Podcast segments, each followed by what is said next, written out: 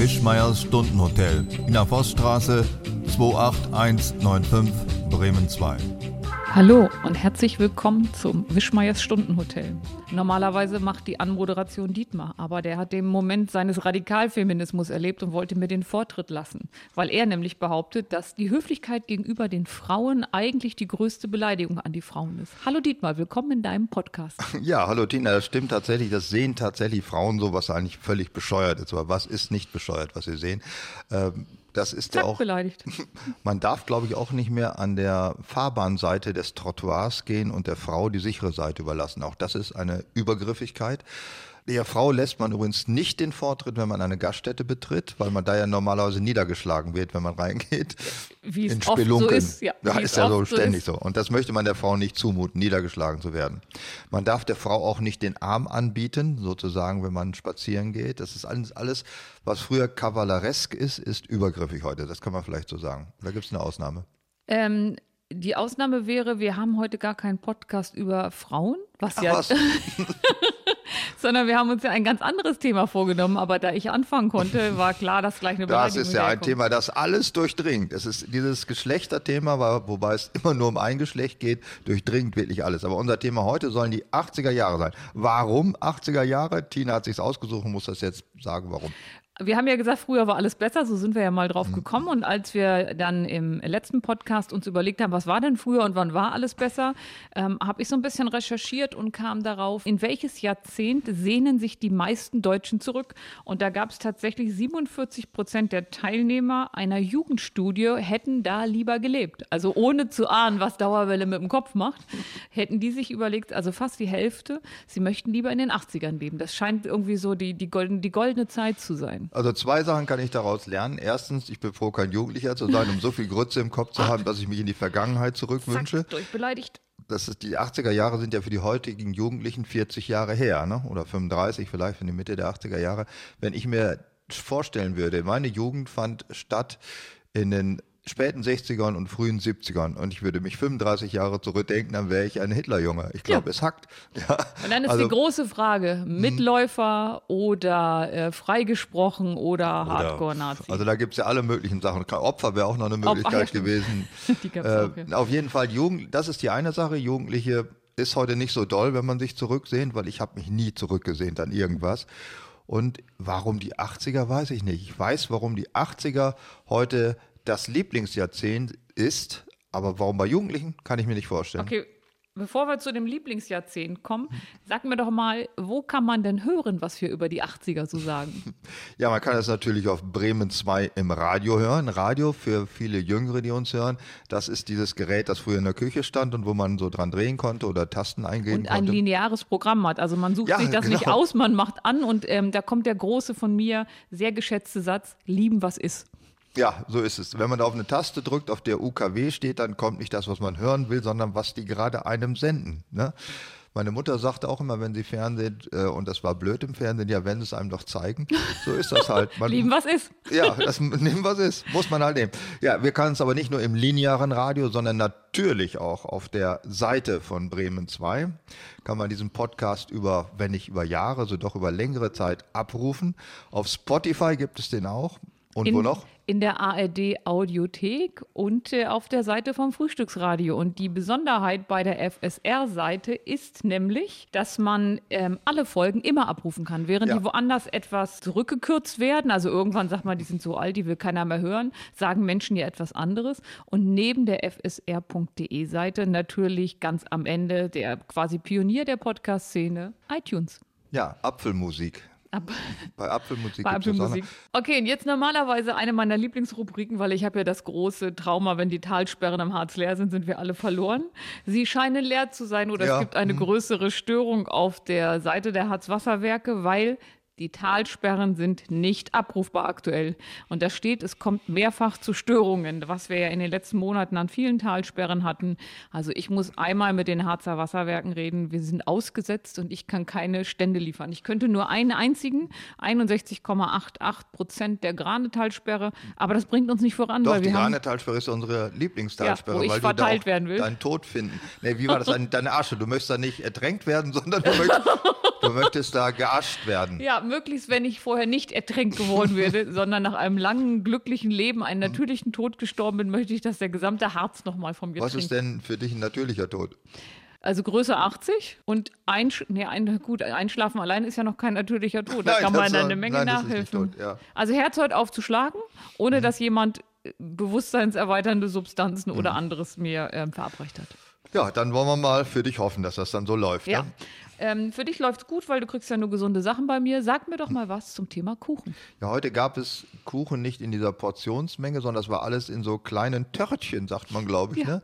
So Dackelschissfarben und auch von der Menge und von der Konsistenz her. Das war so ein eingefallener, süßer Teig mit einem Klecks Marmelade drin. Also, das war ein wunderbarer, jetzt habe ich das Wortblatt vergessen, äh, Käsekuchen. Und der kleine, die kleine Mulde war dafür da, damit man da einen Klecks Marmelade reinmachen kann. Und er war wirklich ein toller Kuchen, fand ich. Warum heißt das eigentlich Käsekuchen? Der schmeckt ja null nach Käse.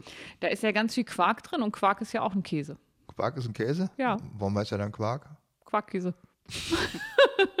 ich habe keine Ahnung. Ja, da gibt es auch übrigens fällt mir der Reim aus den 70er Jahren ein, die ich jetzt verschweige mit Quark. Ja, da ich beim letzten Mal auch mal, als du Reibe gemacht hast, Hose runter, Ja. also das Ja. bin ich auch voll in die, in die Falle gelaufen. Ja. Aber eigentlich war das ja so, ich würde dir gerne meine Kuchengeschichte erzählen.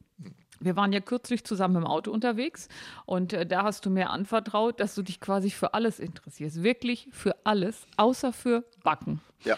Daraufhin habe ich mir natürlich überlegt heute, dann kriegst du halt mal keinen Kuchen, sondern ich wollte was ganz anderes machen. Also und hatte auch schon alle Zutaten dafür eingekauft. Dann dachte ich aber, wow, du bist aber daran gewöhnt und wenn ich das so ganz ohne Vor also Vorankündigung mache und ich weiß, du hast noch einen Termin danach, dann hast du vielleicht noch Hunger, weil du das nicht mochtest. Und so habe ich ganz doll mit mir gerungen, bin nochmal losgefahren, habe weitere Zutaten Ist gekauft. das rührend alles? Ich sehe, wie du dir eine Träne aus dem Auge Ja, wischst. eine Zähre geradezu. Eine Zähre aus den Was ist denn eine Augenwinkeln wische. Zähre? Zähre ist das lyrische Wort für Träne. Das Lyrische, das klingt aber scheiße. Sind die lyrischen Wörter nicht eigentlich schöner als die normalen? Ja, okay, äh, die Brustwarze kommt in Liebesgedichten nicht vor, weil es so ein hässliches Wort ist, aber Zähre kommt schon vor in Gedichten. Das klingt wie etwas, was mein Hund hat und mit, mittels Gift weggemacht werden muss. Das hat, ja. Oh, Okay. da hat er wieder eine Zähre, musst du ein bisschen aufpassen. Wir können mal auch lyrische Wörter mal sammeln und dann werde ich die mal insgesamt vortragen, die großen lyrischen Wörter. Unbedingt. Aber Also Gestade sagt man und nicht Anleger oder so oder Strand. Ich wüsste nicht, was man.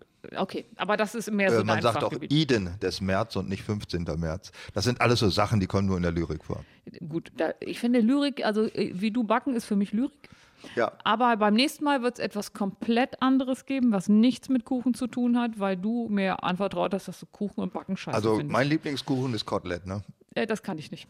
Aber ich werde Das mich kann nicht sein, das kann doch jeder. Auf jeden Fall habe ich es jetzt öffentlich gesagt für den nächsten Podcast. Es wird keinen Kuchen mehr geben, weil nach so und so vielen Jahren, die wir das jetzt hier machen, hast du jetzt am Wochenende mir erzählt, Kuchen findest du richtig scheiße.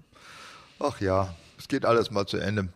Auch die 80er Jahre sind ja Gott sei Dank zu Ende gegangen. Ist das eine Was, ich wollte Überleitung? gerade sagen, das ist die Überleitung des Ja, ganz ich, großen klar, ich Kinos. könnte bei den Tagesthemen anfangen mit diesen du könntest Fähigkeiten. die Tagesthemen Äh, sein. ich könnte Julia Rakers selber sein.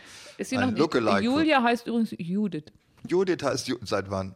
Äh, seit Geburt. Ach so. Kurz ja, danach dann- haben sie sie getauft, dann haben sie gesagt, ach, eigentlich Julia, aber sie haben es nur dir Judith erzählt. Rakers. Judith Rakers. Die macht Die ist aber, aber noch nicht abgehauen zu RTL oder Sat Nee, ich 1, habe ne? kurz überlegt, das waren alle anderen, aber Judith ist noch da. Da bin ich ja froh. Ja, ich habe dann nochmal mir überlegt, warum finden Leute die 80er Jahre gut, warum nicht 70er, 90er, warum ist so das Top-Jahrzehnt und bin natürlich auf die Lösung gekommen. Oh, jetzt bin ich gespannt. Äh, Jahrzehnte blühen auf in der allgemeinen Diskussion und Gutfinderei und Sondersendungen mit Thomas Gottschalk und was man da alles macht zu diesen Jahrzehnten, wenn die Generation, die dieses Jahrzehnt als Jugend erlebt hat, nach vorne nichts mehr erlebt. Das heißt, die 80er Jahre Jugend wie du sind jetzt knapp über 50 oder bis Mitte 50 und da passiert nichts mehr im Leben. Ne? Vorne ist alles tot, dann gucken sie nach hinten, ganz einfach. Ach, das ist aber nicht nett. Es ist aber so. Aber die, was sagen, aber was sagt das über die Teilnehmer der Jugendstudie, die da lieber gelebt hätten? Die müssen wir jetzt mal weglassen, Ach weil so. das ist ein Rätsel ohne Ende. Da Das, muss man, ist, das sind alternative Fakten, die passen dir jetzt nicht ins Konzept, dann lassen wir die Nein, weg. es ist mir einfach ein Rätsel. Ich habe keine Erklärung Wischmeier? dafür. Keine Erklärung dafür, warum Jugendliche die 80er Jahre gut finden. Ich nehme erstmal das, wofür ich eine Erklärung habe. Okay. Dann können wir das andere machen. Also, dass die Leute, die über 50 sind, da ist, sind beruflich, ist da alles gelaufen. Also, die sind noch im Beruf, sind doch erfolgreich, alles, aber die werden nicht mehr die große Veränderung in ihrem Berufsleben. Außer sie sind Männer. Männer haben ja ab 50 eine Komplettschacke. Die wollen, obwohl sie vorher Finanzoptimierer waren, wollen sie plötzlich einen Whiskyladen aufmachen oder eine Kneipe, ganz schlimm, oder einen Weinladen. Also sowas Bodenständiges. Und eine Harley fahren. Harley fahren ist sowieso schon ganz schlimm. Aber ich weiß nicht, Frauen ab 50 wollen die sich auch so komplett verändern. Äh, auch ein Café aufmachen oder nur noch was backen oder so? Also, Kannst du boah, dir das vorstellen? nein. Willst du den Café aufmachen? Oh, also das Schlimmste in meinem Leben sind ja Endkunden. Ja, also das ich, kann ich mir vorstellen. ich arbeite ja im Endkunden. der Endkunde. Ähm, ich sehe das ja so bei anderen Leuten in der Gastronomie, die ich kenne. Und es sind ja nicht alle Menschen nett und zugewandt und ähm, die haben dann Beschwerden bei Dingen, wo ich sage, sag mal, brennt ihr? Ja. Also das wäre also der normale Endkunde im Geschäft und solche Sachen, das wäre nicht so ganz meine Zielgruppe. Und hast du ähm, Also nein. andere Idee, was du ganz anderes machen willst jetzt beruflich? Also ich habe ja schon mal ein was Lebensentwurf, ganz, sagen wir ich habe so. ja schon mal was, ja, ein, ein Lebensentwurf, den habe ich einmal ganz kurz ins Wanken gekriegt, meinen, den ich eigentlich ja ganz okay finde, als ich in Kanada war und als ich in Vancouver in dem, in dem Gay-Viertel war und abends da essen gegangen bin und so, da habe ich das erste Mal ein Kloß im Hals gehabt, das war so vor drei Jahren, weil ich dachte, ich hätte auch ein anderes Leben haben können und da fühlte ich mich ganz komisch zu Hause, ganz Im wohl. Gayviertel hattest du das Gefühl, ein anderes Leben zu haben? Als Dyke oder wie? Nein, es war einfach, die, die Kanadier an sich sind unfassbar freundlich. Ich, ich liebe das da. Und Vancouver ist eine, also ist für mich die großartigste Stadt der Welt und jetzt gar nicht wegen der tollen Lage und allem, sondern wegen der Menschen. Und als ich da mittendrin saß im Getümmel und die waren ja alle mal Für mich ist locker. das Salzgitter, auch wegen der Menschen. Welcher Teil? Ein spezieller? Lebenstedt? Das ganze oder? Salzgitter, Das, ja, so das, alles Salzgitter überhaupt. Wegen der Menschen, nicht wegen der Lage. Nein, wegen, weil die liegen ja sehr günstig an sich. Ich kann das nicht, wenn du mich total ernst anguckst und Was? sagst, Salzgitter. Was heißt das denn, hä? Rassist? Ich bin ein Salzgitterrasse. Ich war da schon mal, ich weiß, wovon ich Du rede. warst da schon mal, ja. Hallo, ich komme aus dem Harz. Salzgitter Aber die scheißen, scheißen, kacken Vancouver gut finden, ja? Kannst du nochmal dieses Drecks, Salzgitter, Drecksmetropole, wo kleine Indianerkinder gefoltert wurden. kannst du noch mal dieses Salzgittergesicht machen, so dass ich wirklich für einen Moment gestutzt habe? Ja, Salzgitter, sagen wir das moderne Salzgitter, wie wir es heute kennen. Also nicht mehr. nicht Hermann Göringstadt. Hermann Göringstadt war doof. Jetzt Salzgitter ist, ist hübsch. Kannst du So groß und so Scheiß weitläufig. auf Vancouver, was macht das moderne Salzgitter für dich aus? Diese Großzügigkeit in der Fläche. Weil alle weg sind. Die sind nicht weg, die sind da noch. Und dann gehen da so Autobahnen durch. Salzgitter Dreieck haben, die haben sogar ein Dreieck. Hat Vancouver ein Dreieck? Ah, bitte, am Arsch. Vancouver hat, ähm, hat einen Hafen. Zählt das gar nichts, aber nichts gegen Autobahndreieck. Was willst du denn mit dem Hafen? Da kommen ja nur Leute, die man nicht kennt. Während sie bei Badeckenstedt nur winken können, weil da kommst du ja so schnell nicht runter. ist das auch in Salzgitter? Ja. Das wusste ich nicht. Ja, das ist ein Stadtteil von Salzgitter, ein Ortsteil von Salzgitter. Gut, wir machen mal ein Quiz, alle Stadtteile von Salzgitter aufzählen. Bad, Lebenstedt, Badeckenstedt. Jetzt du. Und Salzgitter Bad, Lebenstedt und Bad Ecken. Mehr Ja, gibt's danke, nicht. die, das sind die drei, die mir einfallen. ja, aber es gibt noch mehr. Ich, Du bist dran. ich kenne nur insgesamt Salzgitter. Ich finde das so. Ich habe dieses positive Gefühl, wenn ich. Ich kann das nicht. Was soll das? Ich kann das nicht. Du bist ein verdammter Städterassist. Jetzt lass uns lieber darüber sprechen, warum du in einem schwulen Viertel von Vancouver ein Erweckungserlebnis hattest. Warum? Ein Erweckungserlebnis. so Was wolltest du danach mit deinem Leben anders machen? Also Ich schwul sein deine- angeblich nicht? Nein, ich wäre dahin ausgewandert, weil ich mag das Lebensgefühl in Vancouver und diese, diese, also ich habe viel darüber auch gelesen gehabt, wie offen die gegenüber Einwanderern sind und wie tolerant und wie liebevoll. Und irgendwie dachte ich, warum lebe ich nicht hier? Also ich bin ja generell ein meistens eher freundlicher und zugewandter Mensch und hatte das Gefühl, da wäre ich zu Hause. Also ich kenne dich Ja, jetzt wird es Ich kenne, schwierig. nein, ich, ja, das will ich gar nicht negieren. Das stimmt alles, was du sagst. Aber ein wesentlicher Punkt an dir, dir ist es ja scheißegal, wo du wohnst. Insofern, warum willst du dann nach Vancouver ziehen, wenn du genauso glücklich oder unglücklich oder genau das gleiche Gefühl hast, wenn du in Hannover oder in Gittelde wohnst? Ich würde vielleicht öfter rausgehen, wenn ich in Vancouver bin. Ach so. Weil da so nette Menschen sind. Ja, und weil, ähm, also ich habe ja auch morgens beim Laufen im Park jeden gegrüßt. Und ähm, wenn du mit dem Fahrrad da stehst und guckst mal nach links und rechts und die sehen, du kennst dich nicht aus, dann halten die Autos an, weil sie denken, hey, vielleicht will die jetzt über die Straße und so. Und ich, aber ich würde nie Haben irgendwo die eine hinkommen. Macke da oder was? Ich würde nie irgendwo hinkommen, weil ich würde natürlich diese Höflichkeit auch kultivieren wollen und würde halt immer irgendwen vorlassen. Also ich, finde Vancouver toll. Das wäre mein Lebensentwurf gewesen. Wow. Einfach da sein, aber wovon du lebst und was du arbeitest, so Ja, kam nicht vor in tatsächlich so ein, dieses Kneipenthema fand ich toll. So, saufen. Nee, die auf der anderen Seite auch stehen. Also ich, ich mochte, Ach. also ich mochte da die Art von Gastwirtschaft, wie die das gelebt haben, wie die Kellner waren. Ich habe ja früher viel gekellnert und Hm. ich habe mich da total wohl gefühlt. Und ich hätte mir vorstellen können, genau so jemand zu sein. Es ging nicht darum, reich zu werden, irgendwas, sondern tatsächlich ein Teil dieser Gemeinde zu sein. Das fand ich toll. Ja, ich glaube, da ist was dran. Wie einfach so? Oh, da ist was dran. das- Kommt jetzt du hast nochmal. das Gefühl, dass, ich habe das für mich so übersetzt, du hast das Gefühl, in Vancouver zu sein, als wenn ich durch Salzgitter fahre. so dieses Gefühl, Ja. dieses Aufgehobensein in Ja, einer netten Gemeinschaft. Einfach zu wissen, hier ist man angekommen. Ja, man steigt aus, wird nicht niedergeschlagen, nichts, sondern die lassen einen über die Straße gehen, ohne draufzuhalten. wo ist denn der Ort, wo man draufhält? Ich glaube, da gibt es ganz viele in Deutschland. Und gerade Salzgitter ist das Mecker der Nicht-Draufhalter? Ja, Okay. würde ich so sagen. Ich habe ja dann auch noch mal einen anderen Lebensentwurf gehabt. Ähm, und Oh. zwar vor, weiß ich nicht, sieben, acht Jahren habe ich ja noch mal ein Fernstudium gemacht zum Romane schreiben. Und habe ja dann auch eine vier geschrieben und musste feststellen, reicht dann. Also ich finde Mhm. das immer, ich finde es unglaublich geil, etwas geschrieben zu haben, aber der Weg dahin ist ein bisschen mühselig. Hättest du mich vorher gefragt, hättest du es nicht gemacht, weil das ist ja eine elende Plackerei, die ich schreibe. Genau. Ich habe schon zweimal eine Schleimbeutelentzündung im Ellbogen gehabt von dem doofen Getippe alleine. Ja, also ich kann, Nee. ich kann wahrscheinlich meine Hände besser halten. Ist auch ein schöner Satz. Übrigens Sätze, die man beim Schreiben und beim Sex sagen kann. Weil ich das ja richtig gelernt habe, zehn Finger Ja. und so weiter. Also ich kann das schon sehr lange, auch ähm, sehr schnell, aber es ist ja tatsächlich. Was ihr Plackerei. eigentlich an der Mittelschule? Da konnte man, hast du Steno, Steno auch gelernt? Ja, Und Maschinenschreiben nannte man das, habe glaube ich ich, auch früher. gelernt. Das habe ich sogar in Maschinenschreiben. Ja. ja, das Und ich. dann hast du so Adressaufkleber machen und so und Anrede, Briefkopfgestaltung. Das sind so diese Das kommt mir leider alles total bekannt. Ja. Guten Tag sagen, Tür auf und zu. Nee, das konnte ich vorher schon, aber dieses, das klassische Mittelschulkind wird ja Sekretärin, wenn überhaupt. Und ähm, deswegen habe ich das da ganz gut gelernt. Also das ist eigentlich schön, dass man so ein grundsätzliches an zivilisatorischem Gepränge und Umgang lernt. Ja, so, ein- so ein Kastendenken schon, ne? Kommt aus dem Harz, Ja, da wird nichts mehr von. Also was ich aber nie gedacht hätte, und ich habe ja Maschinenschreiben gehasst, weil wenn du einfach hinguckst, kannst du es ja viel schneller mit zwei, drei Fingern. Auch wieder ein schöner Satz, den man, na egal. Wenn man hinguckt, ja.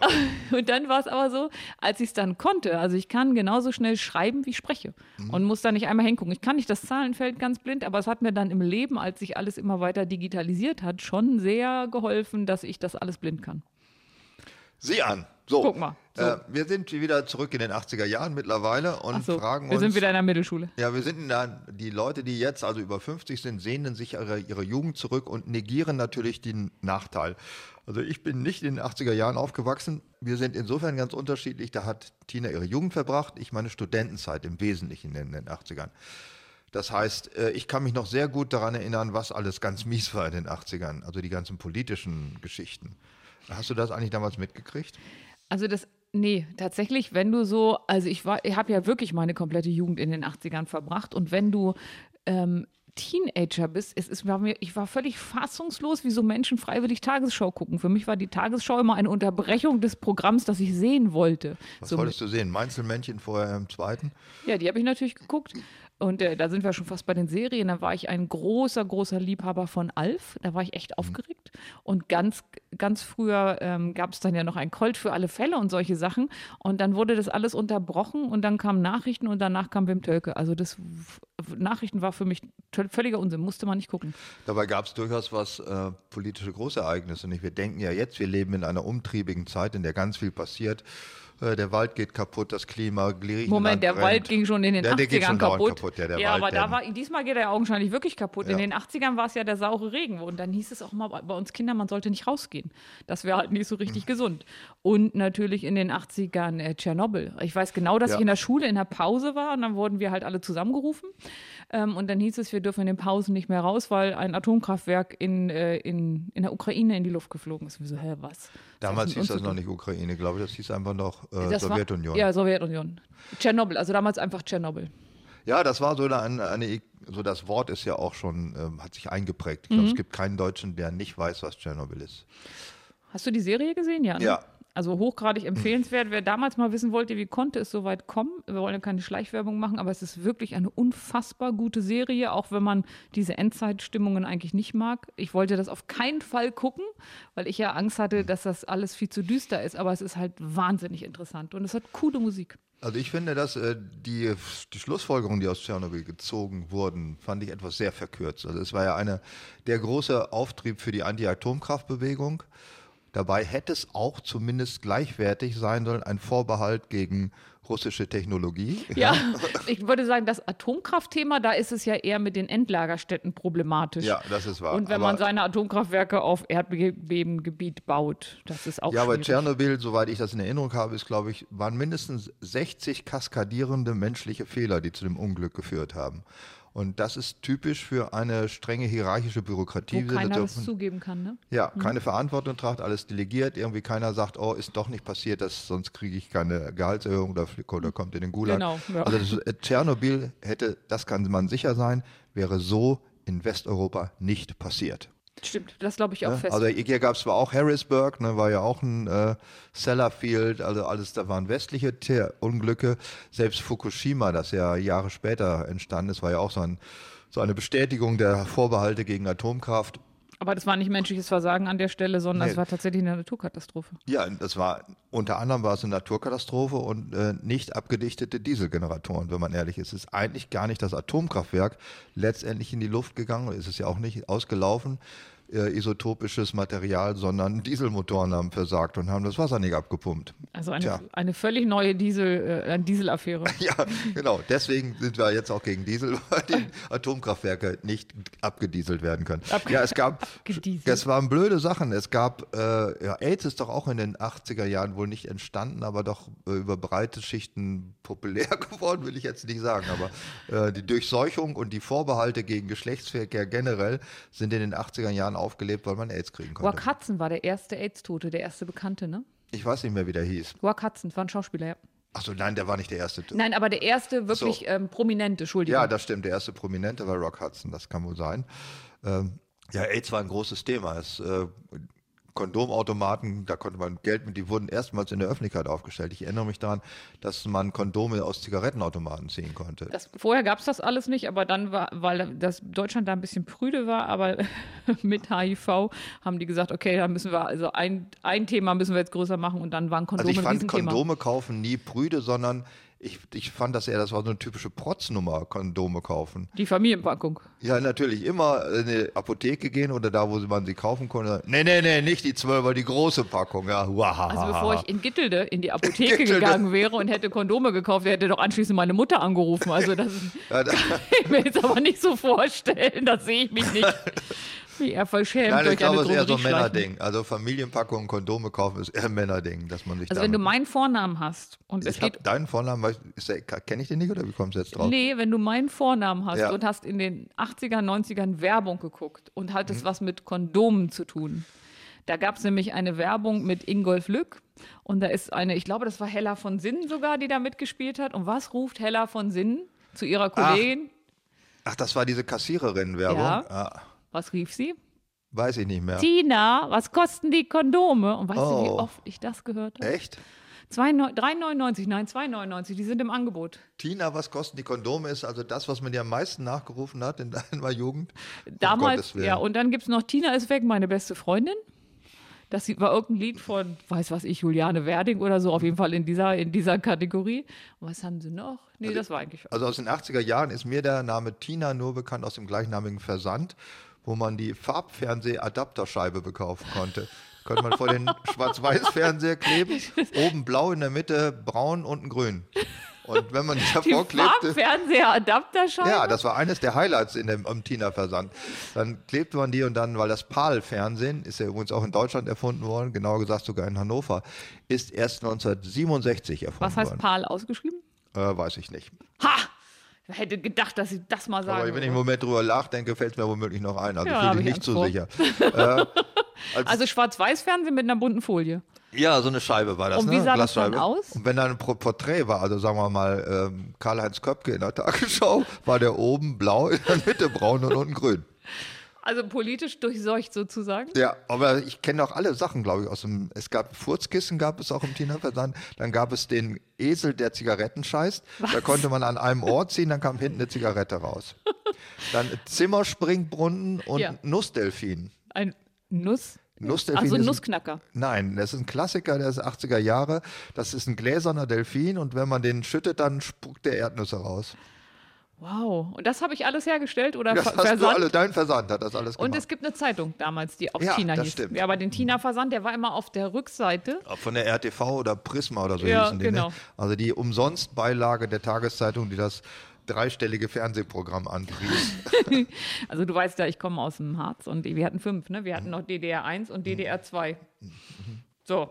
ja, wir hatten, ach, DDR 2 konnten wir, glaube ich, nicht empfangen. Ich wir, es aber nicht. das war auch mit ganz viel Ameisenkampf, also schwarz Mhm. gegen weiß. Aber ähm, habt ihr das früher auch gesagt, wenn das Fernsehen so gemuschelt war, also so schwarz-weiß, wir hatten da kein extra Wort für, weil das dann normal war bei uns. da musste man früher immer an den Mäusetitten rumspielen. Das war der UHF- und VHF-Schalter an den äh, äh, Fernsehgeräten hinten an der braunschen Röhre. Da guckten so kleine weiße Pinuppel raus. Die sahen aus wie die Brustwarzen von Rennmäusen. Und wenn man da dann drehte, konnte man, dann lief das Bild nicht mehr. Das war, der, glaube ich, der VHF-Schalter. Das konnte, man, das konnte man irgendwie einstellen, ja, das erinnere ich mich auch noch. Und ich war, musste die, man dauernd. und ich war die Fernbedienung. Ja. Steh, schalt, steh mal auf und schalt um. Also nach der Tagesschau musste man ja dann ins zweite zu der großen Samstagabendshow schalten. Gott, oh Gott, oh Gott. Also Tina-Versand haben wir. Das haben wir, ja, das war ein 80er-Jahre-Ding. Und ähm, wir hatten AIDS und wir haben. Wir hatten schon, AIDS, wir und hatten China-Versand. Tschernobyl. Also sagen wir, die Geschlechtshäufigkeit ist nach AIDS, glaube ich, insgesamt gesunken bei den Jugendlichen. Oder zumindest einige waren vorsichtig, oder war das nicht so? Ich glaube schon. Was, ähm, das müsste man doch jetzt nochmal feststellen. Die äh, Leute, die in den 80er Jahren gezeugt werden sollten, ob es da eigentlich einen Einbruch gab, ähnlich wie bei der Pille, der Pillenknick. Ja, könnte man mal rauskriegen. Äh, Fernando, der- guck mal nach. der Falklandkrieg, der war, glaube ich, auch in den 80ern. Also die ganzen, diese Monster-Politiker der 80er waren die Eiserne Lady, die ist in den 70ern Ja. allerdings auch schon, die ist, glaube ich, in den 80ern entmachtet worden. Äh, dann äh, Ronald Reagan, also einer der meistgehassten amerikanischen Präsidenten. Aber der hat doch Trump gar nicht so gab. viel Böses gemacht, Äh, oder? Der war einer der erfolgreichsten Präsidenten, eben, also erfolgreicher als Obama. Aber wenn man eben vorher Schauspieler war, was ihm ja immer vorgehalten wurde, Den kann man gut reden halten. Ja, ich meine, das Prinzip der Demokratie ist ja, dass jeder Präsident werden kann. Sonst nennt sich das Feudalismus oder Korruption. Und wenn ein, warum nicht ein Schauspieler? Warum müssen das immer irgendwelche blöden Idioten sein, die Politikwissenschaft Und- angeblich studiert haben? Ja, und die dann auch aus, äh, aus, der, aus dem Familienerbe der Kennedys, der Bushs und weiß der Geier. Ja, genau. Das ist ja, das war insofern, ich fand den damals auch doof. Mittlerweile finde ich nicht mehr doof. Ich, er hat allerdings vieles richtig gemacht. Er, unter dem hat er den Kommunismus abgeschafft.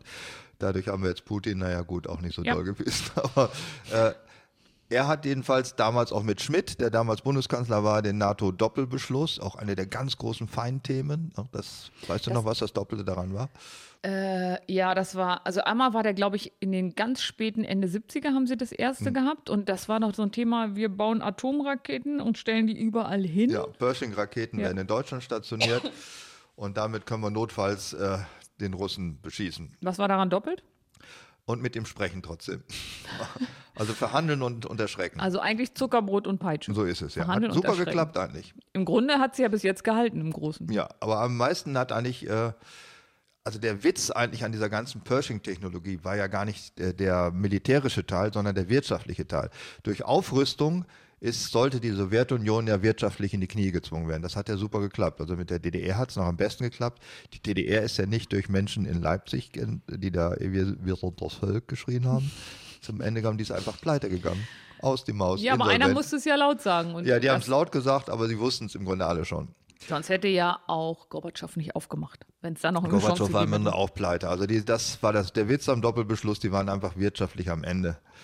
Ja, Reagan, ja was sonst, Reagan wurde ja auch, glaube ich, äh, immer veralbert, weil Nancy angeblich alles gemacht hat. Und er war nur eine Strohpuppe. Also als Frau würde ich auch sagen, ja. Was hat dieses Frau-Ding schon wieder? Das ist totale Solidarität mit verstorbenen Frauen. Achso. Solidarität mit verstorbenen Frauen? Lebenden und verstorbenen. Kleopatra? Lebenden und verstorbenen Frauen. Hört das nie auf? Nein. Solidarität ist etwas, ein sehr starkes Band. Also du bist mit Frauen grundsätzlich solidarisch, weil sie eine Frau sind. Erstmal ja, es sei denn, sie haben was ganz Blödes gemacht. Da gibt es ja auch genug. Ja, ja, wenn es da so eine Abzweigung gibt, wo ich sage, da gehe ich jetzt einfach nicht ganz mit einher, dann würde ich das, dann bin ich nicht mehr solidarisch. Ja, das unterscheidet uns sehr. Ich bin grundsätzlich Mit nicht niemandem. mit, mit, also mit niemandem nicht, aber bloß weil einer ein Mann ist, bin ich schon mal erstmal überhaupt nicht mit ihm Okay, mit wem bist du solidarisch? Was heißt solidarisch? So generell? Generell bin ich mit keinem solidarisch. Sag ich doch. Warum? Also nicht einfach so, weil er irgendwas ist. Weil er Deutscher ist, Europäer, Mann oder ist mir scheißegal. Aber mit wem würdest du dich solidarisch zeigen wollen? Jemand, der meiner Ansicht nach durch sein Handeln etwas macht, was ich gut finde und was zuträglich ist für mehr als ihn selbst. Und wäre da ein Beispiel? Naja, da gibt es ja viele Beispiele. Also zum Beispiel, ich war ja als Jugendlicher in der Anti-Apartheid-Bewegung, das nimmt mir heute keine Sau mehr ab.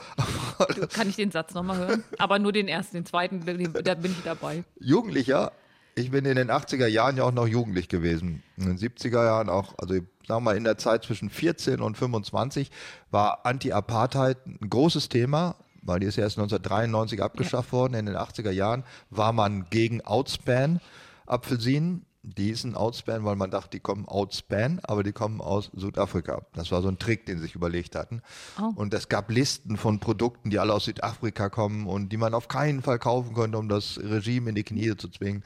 Das ist natürlich vollkommen egal gewesen, ob man die Apfelsinen gefressen hat oder nicht. Man war jedenfalls Anti-Apartheid. Und also Mandela ist auf jeden Fall eine Vorbildfigur, äh, Ja, ja. aber wie alle, Auf den können sich fast wie alle alle siegreichen Revoluzer äh, endet das alles im Elend. Da bin ich übrigens nicht ganz mit seiner Frau solidarisch, weil ich glaube, die war etwas problematisch. Ja, Winnie, Winnie war ein bisschen korrupti.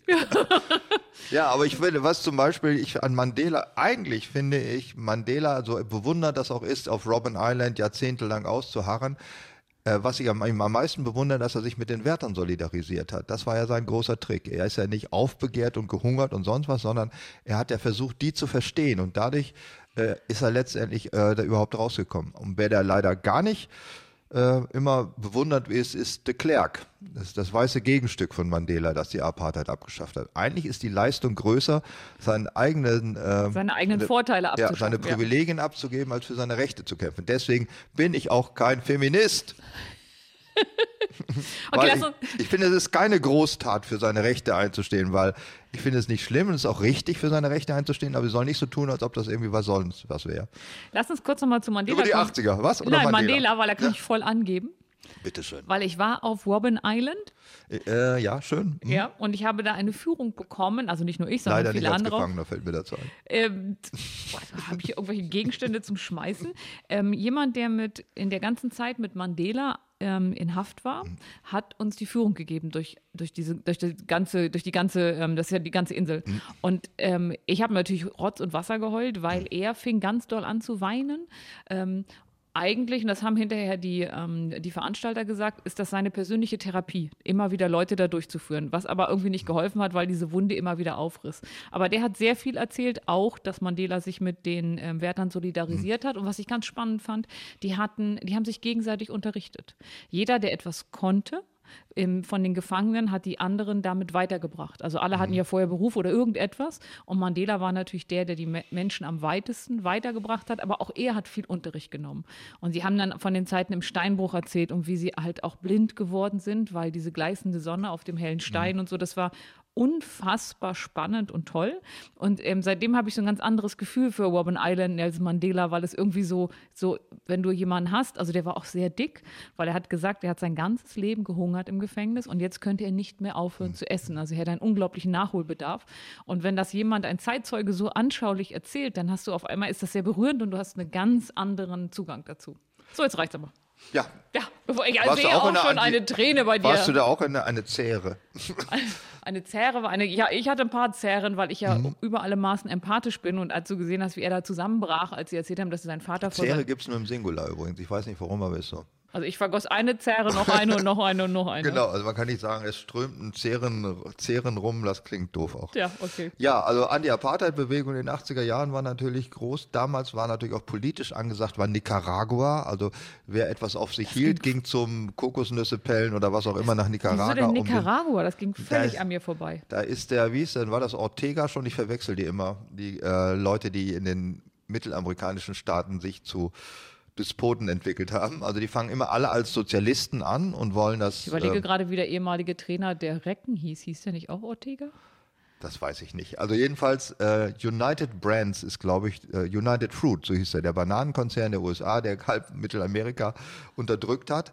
Und daraus entstanden sozialistische Bewegungen, unter anderem auch in Nicaragua. Und dann war man natürlich pro Sozialismus Nicaragua. Mittlerweile ist es natürlich ein totalitärer Staat, wie alle, die so anfangen. Äh, Helder Camara, äh, der hieß, das war ein Bischof irgendwo in Mittelamerika, Kirche Helder der Befreiung. Camara? Ja, das war auch so eine Idolgestalt Ja. der 80er Jahre. Nur ähnlich wie der Dalai Lama.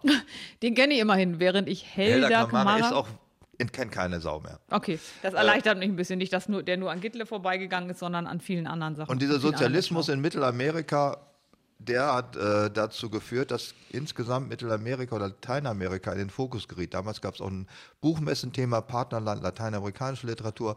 Ich habe damals ganz viele lateinamerikanische Autoren gelesen.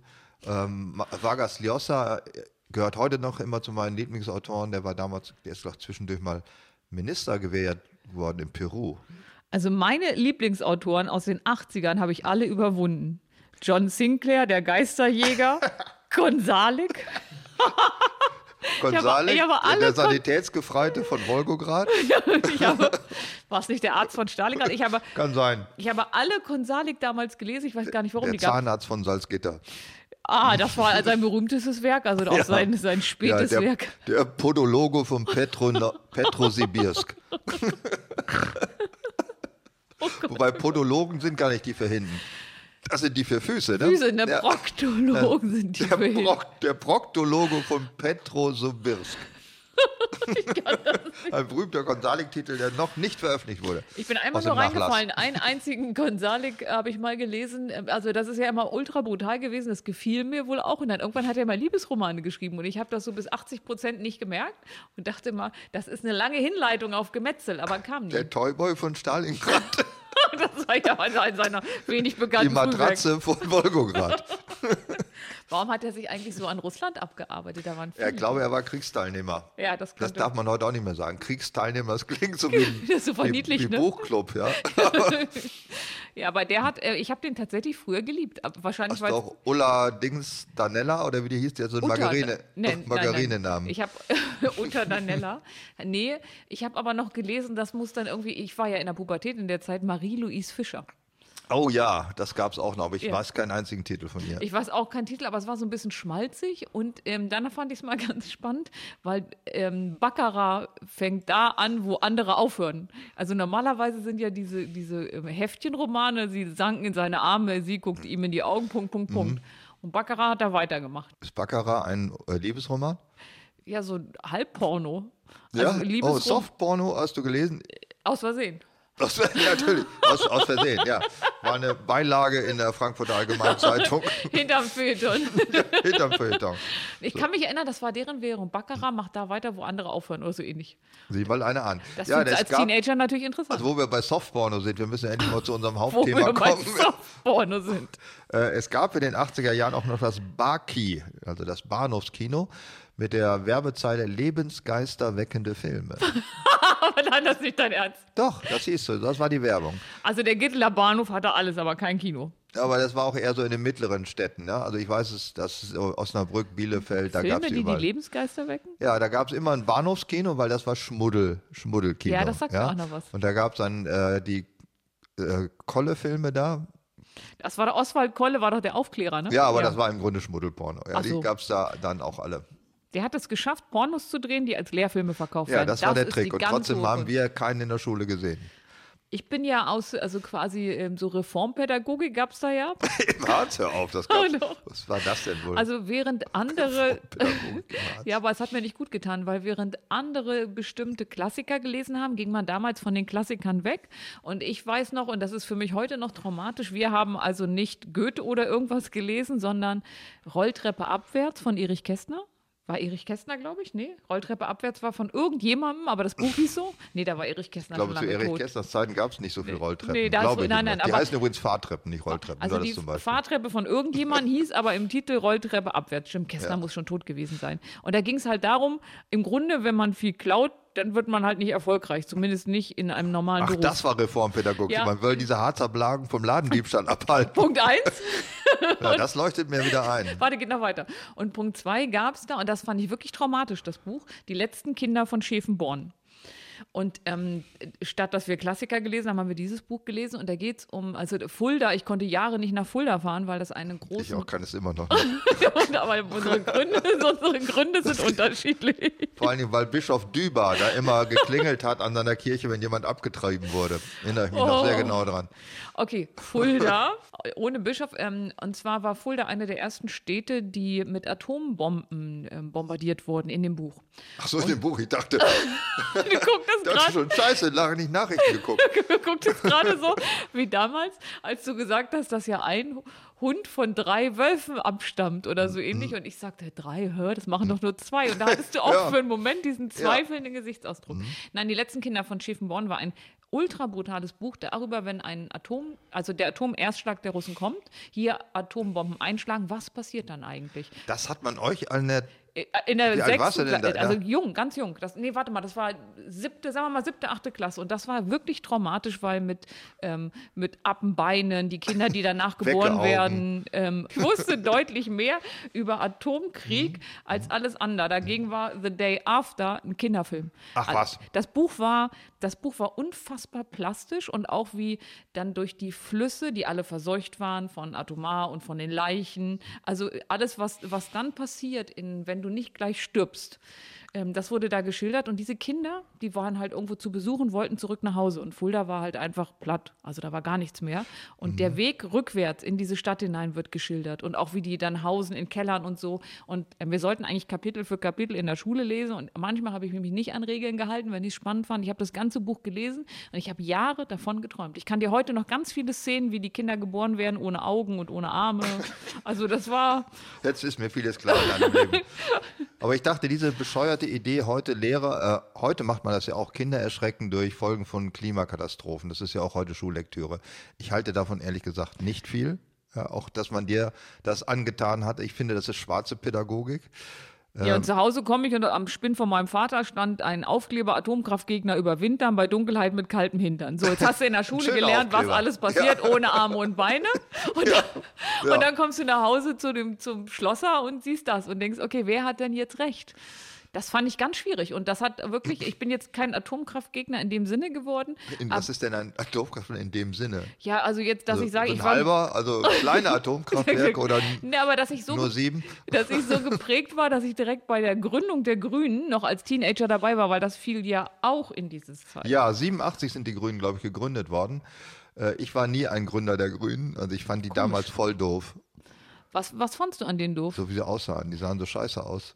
Ja, also ich fand, also selbst ich, die ja das Also so, die Männer waren mir egal, aber die, ja die Frau, die mit dem diese, Stricken, diese bollerigen äh, Latzhosen, das war damals so Sinn. Also Teppichtasche, Wollsocke, Latzhose war sozusagen die Kampf. warum eine Teppichtasche?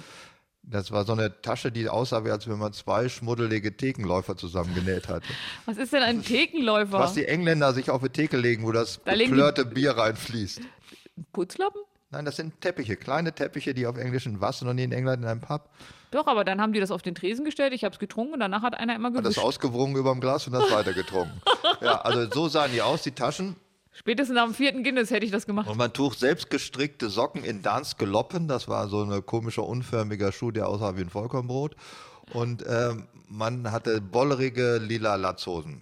Oh, ich, Latzhosen kenne ich nur von Come on Eileen. Ich weiß aber nicht mehr, wie die Band heißt. Äh, Dexy Midnight Ja, Runners. du hast auch komisches Wissen. Hm? Genau, die hatten auch Latzhosen an. Das fand Ja, ich ganz in der hübsch. Tat. Über Musik müssen wir tatsächlich auch noch reden, fällt mir Unbedingt. dazu ein. Das machen immer alle, die äh, sich an komischerweise, das habe ich hier, glaube ich, letztes Mal schon erzählt, dass die Musik, die man als Jugendlicher gehört hat, zwischen 14 und 22, 25, ist die, die man das ganze Leben nicht los wird.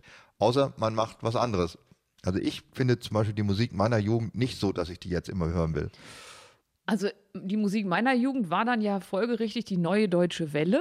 Ja. Und ich würde davon gar nichts mehr hören. Wobei das, was nicht in der neuen deutschen Welle war, so wie Marius, den ich sehr verehrt habe. Danach kam ja Grönemeyer. Bochum ist ja auch in den 80ern entstanden, womit er rauskam. Das ist Musik, die mich tatsächlich ein ganzes Leben begleitet hat. Aber die 80er, also die, die neue deutsche Welle, es gab ja auch einen Grund, warum es die nicht mehr gab. Also da war jetzt auch mal Ja, ich habe in meinem Leben zu viel andere Musik gehört, als dass mir die jetzt so prägend war. Das Interessante finde ich, dass ich häufig Musik höre aus der Zeit und ich weiß, das erinnert mich an irgendeine ganz ich, Situation, ich weiß nicht mehr welche.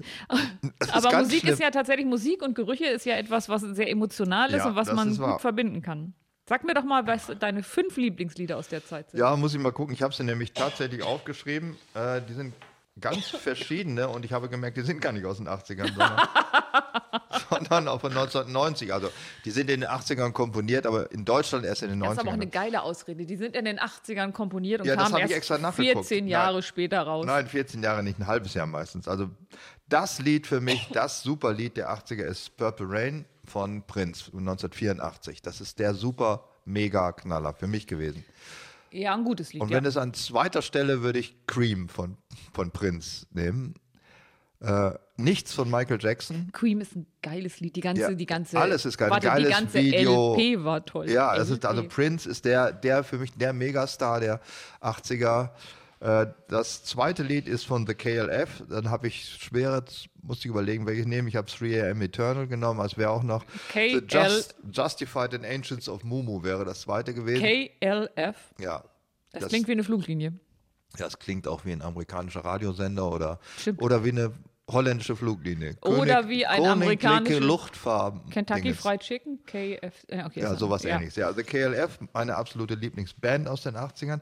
Und als dritten habe ich tatsächlich von der neuen deutschen Welle von Joachim Witt, Der Goldene Reiter. Das war ein großartiges Lied. Das, ja. alles toll. Das kann ich mir heute noch das Video angucken. Der Mann kann nicht tanzen, nicht singen, er kann nicht komponieren, er kann nicht texten. Alles super.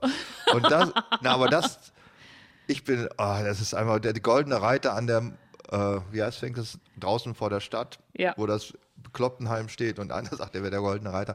Sowas vorzustellen, einem Musikverlag, und das ist jetzt der Text für das, ist heute keine Chance.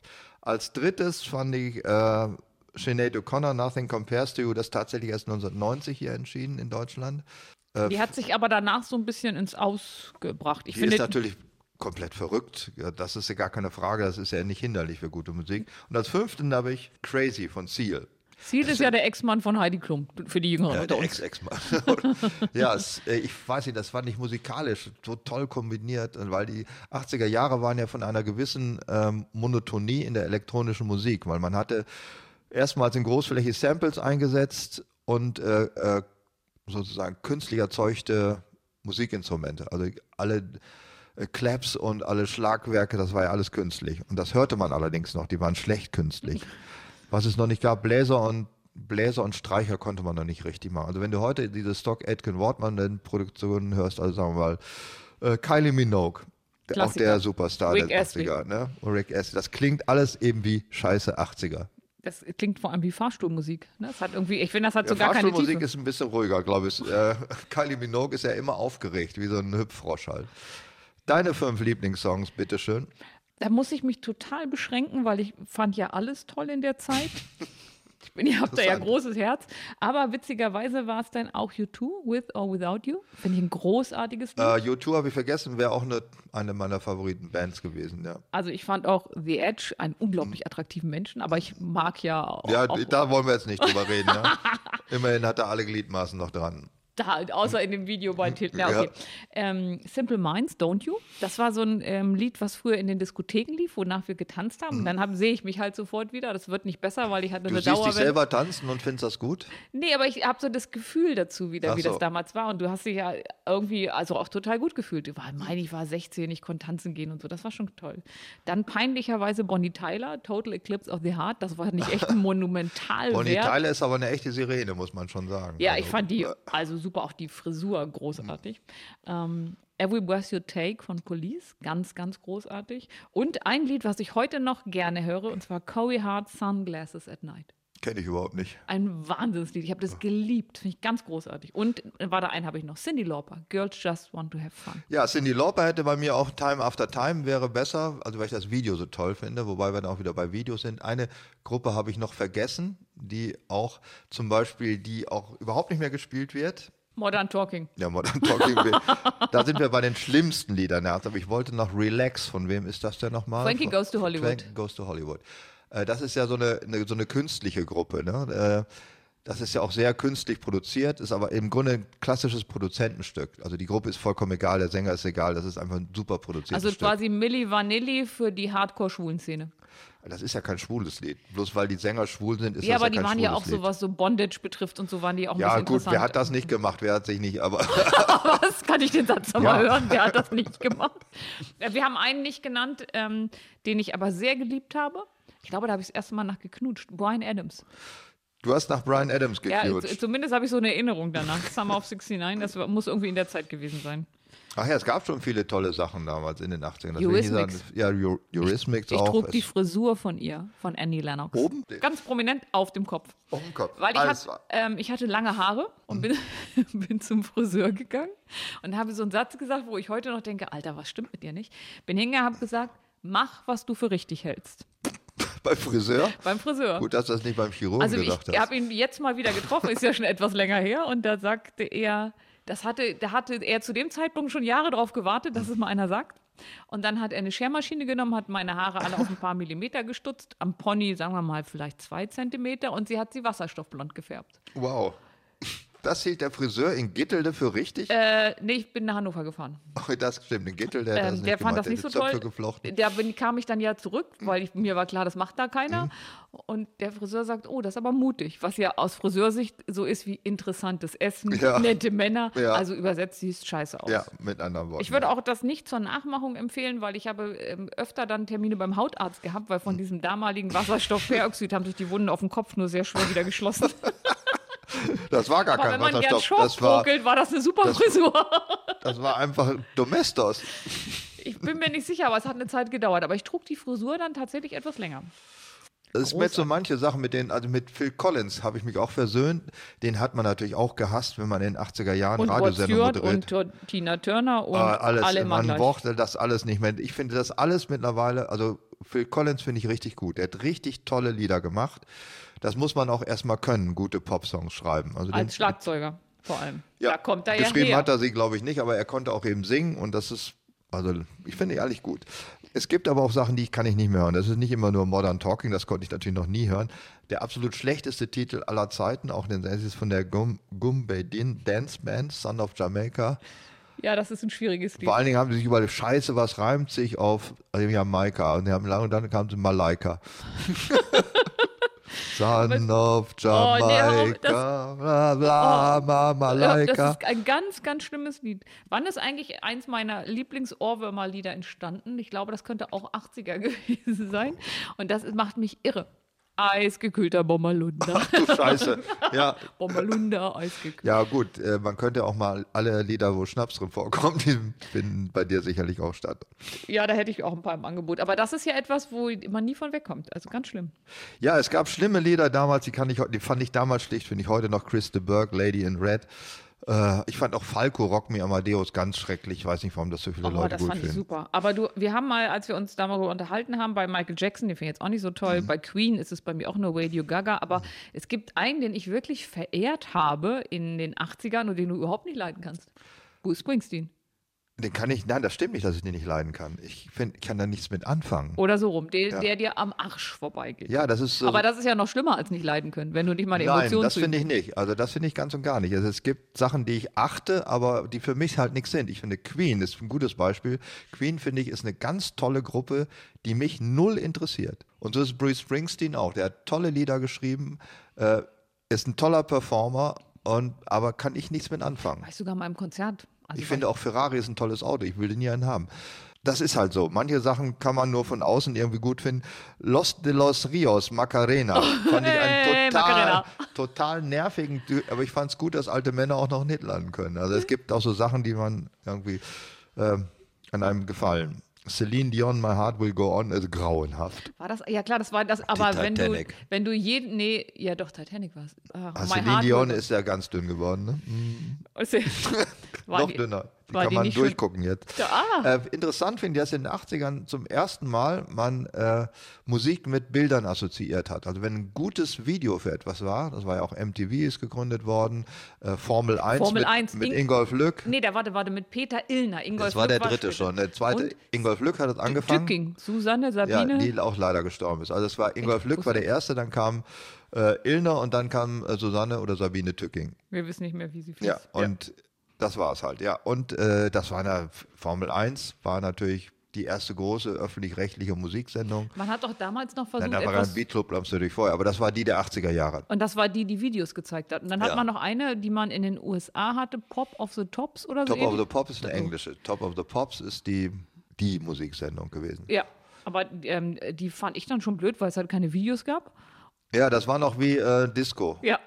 Disco gab es übrigens auch noch in den 80ern. Die große Zeit von Ilja 70er. Richter war auch in den 80ern. Echt? Ja, ja, das gab es auch noch in den 70er. 80ern. Äh, ganz schrecklich. Eine, wenn man sich heute Wiederholung der Disco anguckt, ich glaube, äh, Ilja Richter war der schlechteste Moderator der Weltgeschichte überhaupt. Aber mit dem Wissen von damals, weil Nee, auch damals. Ich fand es damals schrecklichst.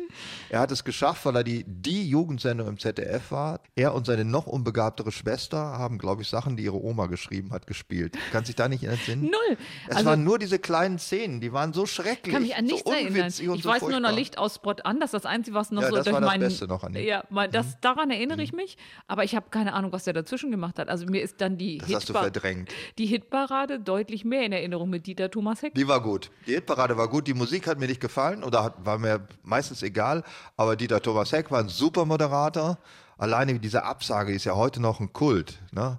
Sag. Regie, Druck, Brands. Das weiß ich gar Und nicht. immer auf den Punkt. Er war der King of Backtiming. Er hat auf die Sekunde hat er den letzten ihr ZDF gesagt. Hier ist Berlin.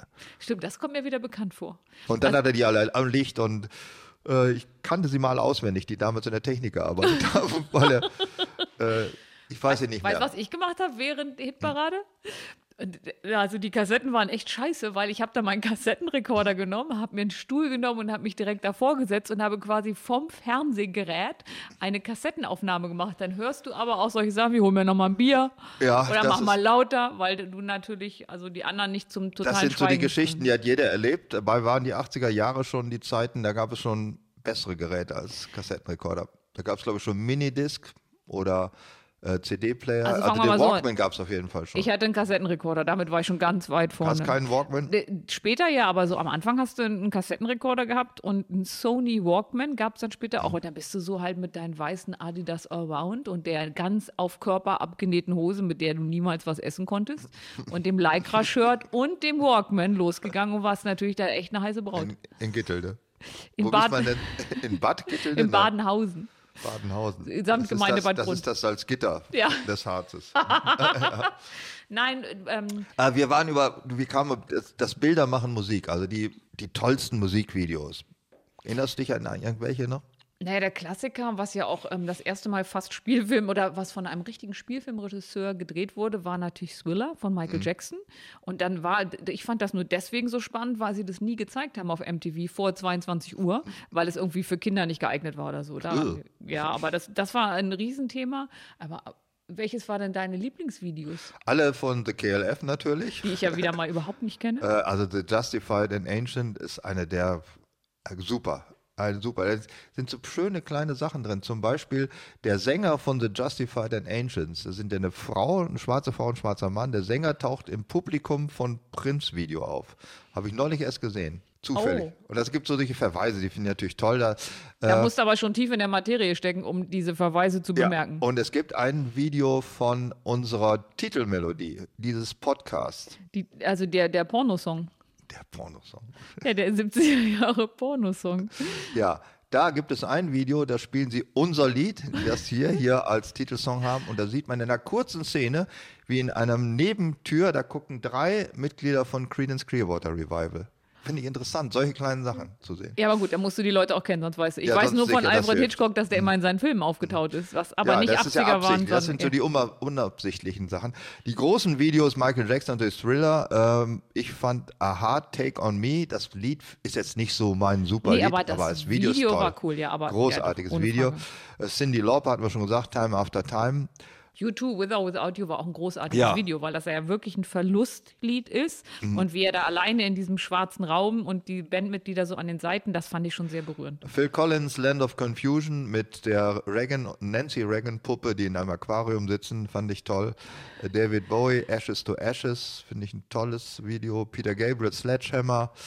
Also da könnte ich viele sagen, das war halt die große Zeit des Musikvideos. Es gibt keine Musikvideos mehr. Es ist Gibt's für die, mehr? Ja, äh, es, bei- bei irgendjemand MTV macht den noch, aber Bei MTV gab es doch, nee, bei Viva gab es dann Klingeltöne und bei MTV gab es, was ich aber sehr geliebt MTV habe. auch Klingelton Ja, irgendwann. aber irgendwann, es gibt nur eine einzige Reality-Show, die ich jemals gesehen habe, und zwar auf MTV die Osbournes.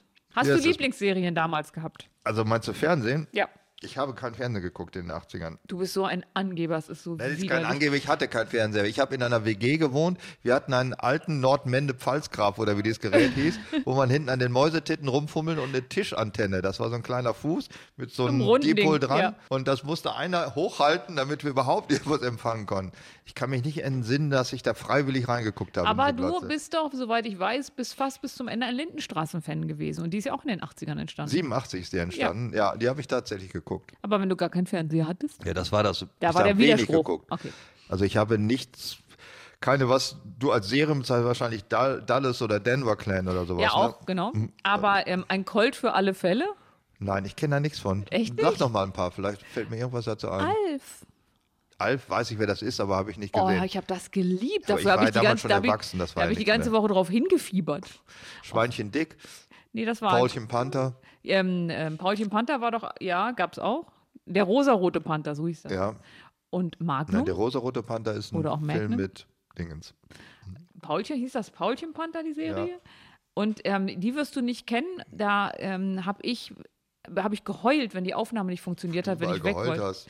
Melrose. Island und bei Melrose Place. Melrose Place. Ist das der Hammer? Das, das kennst du auch nicht, ne?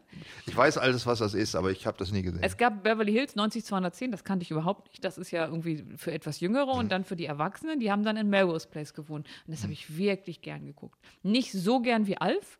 Und ich habe ja früher alle Sendungen auf VHS aufgenommen und habe dann die, die ähm, um diese Papphülle ähm, beklebt mit dem, was in der Fernsehzeitung über Alf war. Sehr liebevoll. Hast du die noch? Nee, hab, ich, hab, ich bin ja leider nur Jäger, kein Sammler. Ich habe halt alles entsorgt, aber das fand ich toll. Fand ich total super. Also da habe ich gar keine Erinnerung dran. Ich habe sie nicht geguckt. Ja, du warst ja auch bei der Anti-Apartheid-Bewegung. Ja, hauptsächlich. Und musstest war, Halleluja. war hauptsächlich in der Anti-Apartheid-Bewegung. Und hast die ganze Zeit Halleluja, Halleluja, nicht Halleluja. Hallo Julia. Halleluja. Halleluja. Oh Gott, oh Gott. Ja, das waren die 80er Jahre. Äh, Autos gab es auch. Äh, ich war aber auch nicht so ein Autofan in den 80er Jahren. Ha- Hast du nur demonstriert gegen Apartheid und Nein, sonst das habe ich quasi gar nicht gemacht Ach so, 80er. Das war du warst auch noch so ein- frühe 80er. So ein Mitläufer. Äh, Mitläufer, nicht mal das. Äh, in den 80er Jahren habe ich mich für Politik nicht so wahnsinnig interessiert. Ich habe mich mehr für Philosophie und Literatur interessiert. Äh, viele Philosophen gab es in den 80er Jahren, die sehr, also die auch Oh, Entschuldigung, Sekundenschlaf, Sekunden. Nein, die auch in der Öffentlichkeit diskutiert wurden. Es war nicht nur die Frankfurter Schule, Horkheimer, Adorno, Habermas, sondern die französischen Dekonstruktivisten wurden diskutiert. Kann ich das, kannst du das nochmal sagen? Nein. Und äh, Nein, es ist gab populäre Philosophen, die von ganz normalen Menschen wie du und ich gelesen wurden. Paul Feierabend, die anarchischen Sachen. Äh, Humberto Maturana über die Autopoiesis. Das war unter dem Pflaster liegt der Strand. Sagt dir das nichts? Diese äh, Graswurzelbewegung. Äh, ich könnte ich jetzt so viel davon erzählen, was es da, da wurde noch Philosophie spannend empfunden. Okay, gehen wir mal zurück, als du 13 warst. Ja, so wie da- ich in der Zeit. Ja, Hättest gut, du da die hatte ich auch großen, Alf geguckt. ja, siehst du, hättest du die großen Philosophen dir angedeutet? Nein, Hallo, ich habe John Sinclair und Gonzalik gelesen. Ich mache dir da keinen Vorwurf draus. Ich wollte nur sagen, dass, schon. dass nein, dass wir in unterschiedlichen Lebensphasen in den 80ern Okay, gelebt haben. Also ich ich war dann einfach in, an anderen Sachen interessiert. Und deswegen habe ich nicht die Philosophen gelesen, weil ich Ja. war noch ganz klein. Ja, und gab's, wo war denn die nächste Buchhandlung bei euch? Salzgitter wahrscheinlich. Also Punkt eins, in Gittle gab es einen Gemischtwarenladen, da gab es auch Bücher. Also da habe ich, ja Was mein, sonst noch? Rattengift? da hab ich ja meine Bravo, die Bravo Girl, die Mädchen und die John Sinclair Hefte gekauft. Damit war auch mein Das, war, das nennt sich Buchhandlung in, in, in Gittelde. Salzgitter hat mit Gittle gar nichts zu tun. ähm, und dann gab es eine Bücherei. Und da habe ich, die habe ich rauf und runter gelesen. Also weißt du noch, was das erste Buch war, was du jemals gelesen hast? Mit, also nicht mit Bildern. Also das erste so Literatur. Im, Nee, sagen wir einfach nur Buch. Literatur ist ja ein weiter Begriff. Und ich glaube, so, das war irgendwas von Hermann Löhns, würde ich glauben. Puh, bei mir war es 20.000 Meilen unter dem Meer. Oh, Jules Verne. Das war mein allererstes Hm. Buch. Und aufgehört habe ich in der Bücherei, indem ich einen gefälschten Büchereiausweis äh, mit dem Alter genommen habe und habe der Exorzist mir ausgeliehen. Ach was. Ja. Der Exorzist war, stand danach ja auf dem Index, aber ähm, ich wollte es unbedingt lesen und musste dann halt mein Alter, weil ich war erst 13, musste ich ein bisschen hochtunen, damit ich ähm, über 14 war und dann habe ich das gelesen.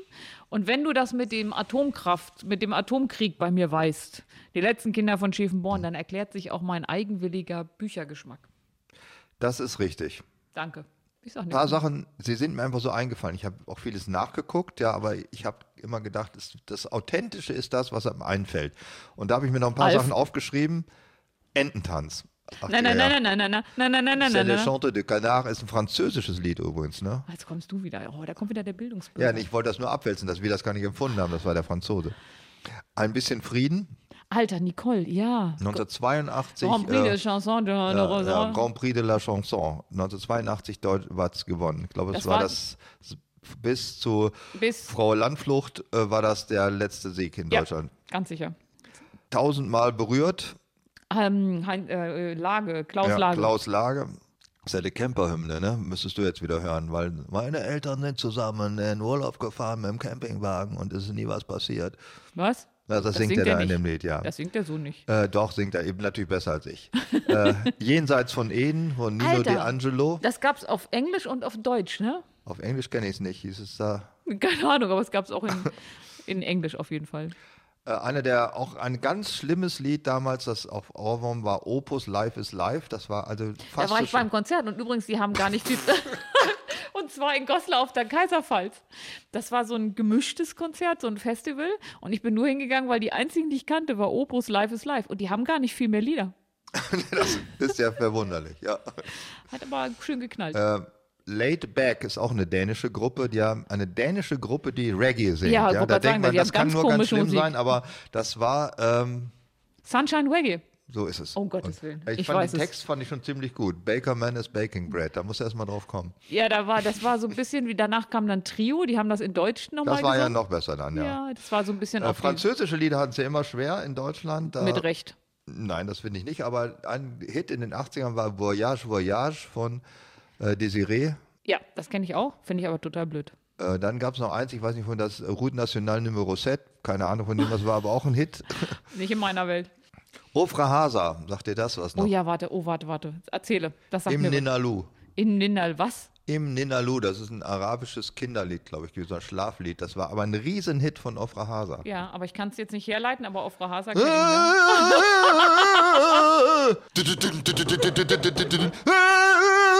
So ungefähr ging das. Oh Gott, oh Gott. Oh Gott, oh Gott. Schluss für heute. Aus, Schluss, aus. Wischmeiers Stundenhotel. Ein Podcast von Bremen 2. Mehr davon in der ARD Audiothek.